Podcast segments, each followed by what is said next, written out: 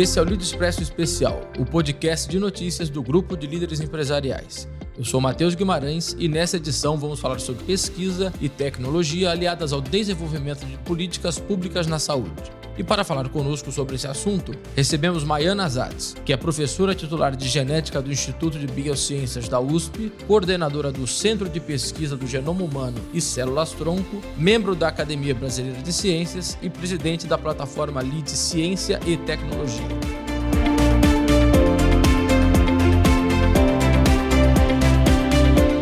Olá, Maiana, obrigado por participar deste Lead Expresso especial. É um prazer recebê-la. É um prazer conversar com você. Maiana, para começar o nosso bate-papo, eu gostaria que você falasse sobre a sua história, né? Uma trajetória dedicada à pesquisa e ao desenvolvimento da saúde no Brasil. Conta pra gente como tudo começou. Bom, eu sempre quis ser cientista. Desde criança, eu me interessava pelas grandes descobertas, eu gostava de ler as biografias dos grandes cientistas e eu tinha decidido que eu ia seguir esse caminho. Quando eu cheguei no colegial, eu me apaixonei pela genética numa época que ninguém sabia muito bem o que era genética, mas eu achava fascinante essa coisa de passar as características de pais para filhos e eu disse, eu vou estudar isso. E foi assim que começou a minha carreira como geneticista. Eu me especializei em doenças neuromusculares, então eu fiz um mestrado e doutorado com doenças neuromusculares. Então são doenças genéticas onde a pessoa nasce aparentemente normal, mas por causa de um defeito genético ela vai perdendo a musculatura e vai perdendo a capacidade de andar. Então, nas formas mais graves, que é a distrofia de Duchenne, são meninos que vão acabam numa cadeira de rodas com 10, 12 anos de idade e se não tiver cuidados muito especiais, eles não chegam aos 20 anos. Uma doença muito grave, né? Então, eu comecei a me interessar por essas doenças, fiz meu mestrado e doutorado estudando isso. Disse, é, essa que eu estou falando é a forma mais grave, mas existem formas que são menos graves, onde a pessoa perde os músculos, mas consegue ainda andar até uma idade mais avançada. Não são mais de 30 formas diferentes. Bom, aí eu fiz um pós-doutorado nos Estados Unidos, na UCLA, na Universidade da Califórnia, e eu tinha convite para ficar lá. Obviamente, eu não preciso dizer que as condições para fazer pesquisa lá são muito melhores do que aqui, né? Mas eu disse, eu pensei que lá eu seria mais uma e que aqui talvez eu pudesse fazer uma diferença. E eu decidi voltar, inclusive eu tinha dois filhos pequenos já na época, e eu achava que eu, eu preferia educar meus filhos, criar meus filhos no Brasil, com esse calor humano que a gente tem, a família. Eu achava isso mais importante para eles do que o ambiente americano, que é muito, muito competitivo desde, desde a infância. Então, esse espírito acadêmico, de certa forma, sempre esteve presente no seu horizonte. Você sempre esteve ligada muito à academia, desde quando você começou a estudar e sempre teve isso como meta de vida, né? Sempre, sempre. Eu me formei na USP, depois eu voltei para a USP, voltei como uma pós-doc, um pós-doutoramento, e depois eu fui contratada e estou lá até hoje. E de lá para cá, claro, já se vão quantos anos? Muitos, décadas. então conta pra gente, pro nosso ouvinte, é claro, como foram todas as experiências profissionais. É uma área muito específica. No Brasil não se vê tanto, não se vê tanto comentário sobre isso, até por essa área de pesquisa ser tão levada à margem da sociedade brasileira, né, em relevância. Eu gostaria que você comentasse um pouco sobre essas experiências profissionais e, claro, é, essencial, tão essencial para o setor da saúde, né? Então, apesar de eu me dedicar principalmente a doenças neuromusculares no começo, eu abri muito leque e hoje tem vários outros projetos de pesquisa. E graças a principalmente à FAPESP, que é a Fundação de Amparo às Pesquisas do Estado de São Paulo, eu conseguia recursos para continuar as pesquisas desde que eu voltei dos Estados Unidos. E comecei, a gente tinha um projeto que a gente chamava de projetos temáticos, onde que duravam quatro ou cinco anos, então eu consegui essas verbas e depois depois, a FAPESP abriu uma outra edital que são os CEPIDs, que são Centros de Pesquisa, Inovação e Divulgação, onde você tem três missões: pesquisa básica, transferência de tecnologia e divulgação e educação. E eu concorri para ganhar esse, esse projeto e nós ganhamos duas vezes. Então, desde 2000, eu tenho esse projeto. Nós construímos um prédio com dinheiro federal, mas que depois, então, a FAPESP nos ajudou a, a, tem nos ajudado a manter. E nós já estudamos mais de 100 mil famílias com doenças genéticas. Tá? Até agora. Então, toda vez que você identifica que uma, um, uma mutação causa uma doença genética, você descobre indiretamente a função daquele gene. Então, o nosso primeiro objetivo era prevenir o nascimento de novos afetados toda vez que você tem uma família que tem uma forma grave de uma doença. Mas hoje a gente já avançou muito e a gente está focado em tentar já futuros tratamentos. Então, eu tenho três projetos grandes que estão focados nisso, além do um deles é justamente tentar descobrir um tratamento para as doenças neuromusculares, mas o segundo grande projeto, a gente descobriu que o vírus da Zika, que causa uh, microcefalia né, em bebês, onde as, as mães grávidas foram infectadas, pode ser um aliado muito importante para uh, tratamento de tumores cerebrais, porque a gente descobriu que ele destrói tumores cerebrais. Então, nós estamos pesquisando isso. Nós começamos em camundongos e agora nós estamos tratando cães que têm tumores espontâneos e com isso a gente pretende não só tratar os cães, mas, lógico, a gente pretende passar isso para pessoas, pacientes que têm tumores cerebrais. Né? E o terceiro grande projeto, em colaboração com o professor Silvano Rai, é usar os suínos como doadores de órgãos, que a gente chama de xenotransplante. Tá? Então, há muito tempo, a gente sabe que os suínos têm os órgãos mais semelhantes aos seres humanos. Mas se eu transplantar um órgão de um suíno para um ser humano, você teria uma rejeição hiperaguda. Né? E graças ao projeto Genoma Humano, que conseguiu sequenciar todos os genes humanos e de suínos também, nós conseguimos identificar quais são os genes dos suínos que causam essa rejeição aguda. E com novas tecnologias de edição de genes, a gente consegue silenciar esses genes. E com isso, então, a gente vai criar suínos que vão ser uh, geneticamente editados e que vão poder ser doadores de órgãos para seres humanos. E isso vai ser uma revolução na área de transplantes. Isso sem um avanço em pesquisa considerável no Brasil, né?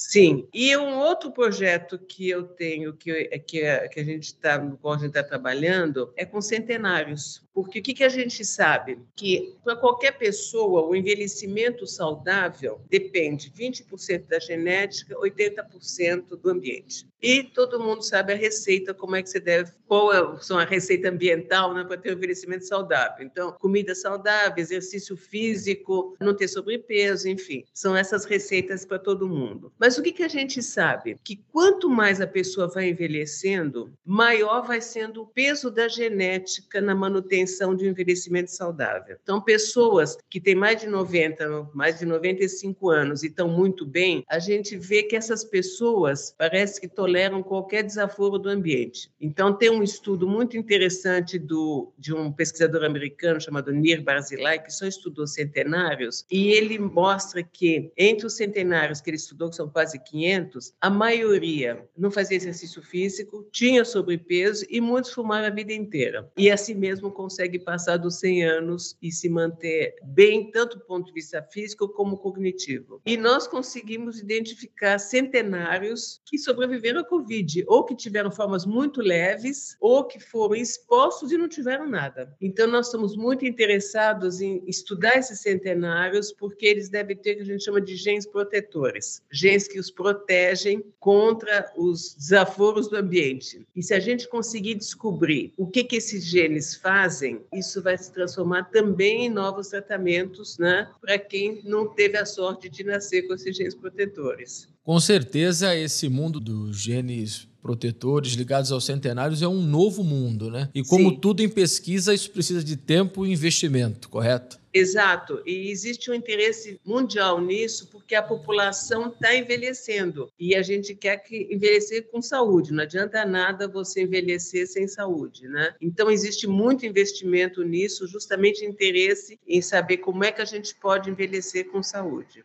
E claro, você aqui citou as suas experiências profissionais ligadas à FAPESP, ligadas ao governo federal também, de incentivo, né? E você também comentou que nos Estados Unidos havia uma outra, à época, havia uma outra estrutura de trabalho. Como que você enxerga que pesquisa e tecnologia no Brasil hoje são tratadas? Você enxerga que há uma estrutura, não vou dizer igual, mas boa para boa parte do setor de pesquisa e tecnologia, ou de fato você tem que correr atrás para conseguir essa estrutura para trabalhar? Não, infelizmente está muito ruim no Brasil, né? Existe agora talvez uma tendência de recuperar o que foi perdido, mas nós temos um, um oásis, eu diria, né? Porque a gente tem essa, verba da FAPESP, mas para a maioria das pessoas a situação é muito ruim. Só para você ter uma ideia, este mês eu escrevi três cartas de recomendações para jovens que estão se mudando para os Estados Unidos. Então, nós estamos perdendo jovens brilhantes e é de chorar, porque vocês são pessoas extremamente inteligentes, onde nós investimos muito na formação formação deles e eles vão para os Estados Unidos trabalhar lá e nos abandonam. Então, se não houver uma, uma reversão nas políticas científicas no Brasil, nós vamos andar para trás, né? E vai ser uma pena porque a gente vai estar sempre a reboque do primeiro mundo. E uma das coisas que eu tenho defendido, e isso acontece nos Estados Unidos, é que, obviamente, a pesquisa básica tem que ser financiada pelo governo, mas não só. Eu acho que a iniciativa privada deveria colocar mais dinheiro em pesquisas, né? E não só pesquisas, dizendo a pesquisa tecnológica onde eu vou ter algum retorno. Pesquisa básica também. E para isso, o governo tem que dar incentivos, porque nos Estados Unidos existe incentivo para você aplicar dinheiro em pesquisa. Por exemplo, eu digo, olha, meu pai morreu por doença de Alzheimer e eu quero pesquisar a doença de Alzheimer, tá? E não vou ganhar nada com isso, eu só quero investir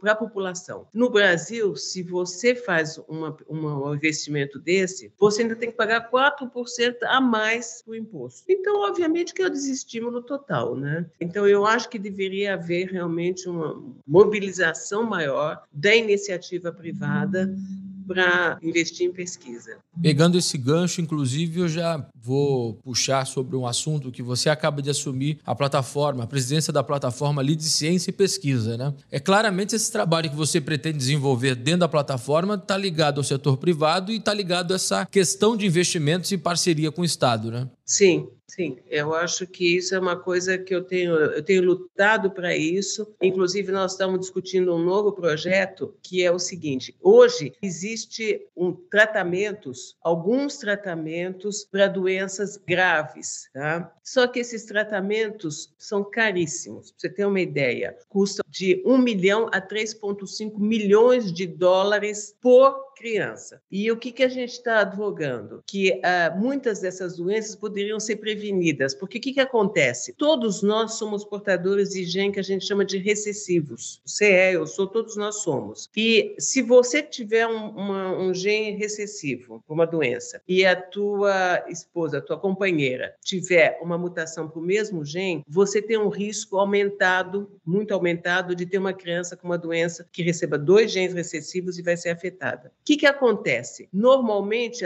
o casal só descobre isso depois de ter uma primeira criança afetada. E então, o que, que nós estamos advogando? Que deveria haver programas de triagem de mutações em casais em idade reprodutiva, para prevenir o nascimento de uma primeira criança afetada. Tá? Até agora, o governo não se interessou muito por isso. Mas agora, com esse custo gigantesco de algumas doenças, e cada vez você vai ter mais doenças tratáveis, pode sair economicamente interessante importante para o governo investir nesses programas. Então, uma outra coisa que a gente está defendendo agora, e estamos escrevendo projetos para tentar convencer o Ministério da Saúde, Secretaria de Saúde, para investir nisso. É um outro caminho para que a saúde brasileira seja beneficiada, né? Sim. Bom, Maiana, infelizmente ficamos por aqui. Eu aproveito, é claro, para deixar um convite para um próximo Lead Expresso com você, a dizer sobre esse último projeto que a gente acabou de conversar. E obrigado por ter participado aqui conosco. Eu que agradeço, é um prazer enorme eu espero poder contribuir mais. Este foi o Lead Expresso Especial. E nesta edição recebemos Maiana Zatz, que é professora titular de genética do Instituto de Biociências da USP, coordenadora do Centro de Pesquisa do Genoma Humano e Células Tronco, membro da Academia Brasileira de Ciências e presidente da plataforma Lead Ciência e Tecnologia. Ouça esta e outras edições especiais do Líder Expresso nas principais plataformas de áudio ou no portal líder.inc. Até a próxima!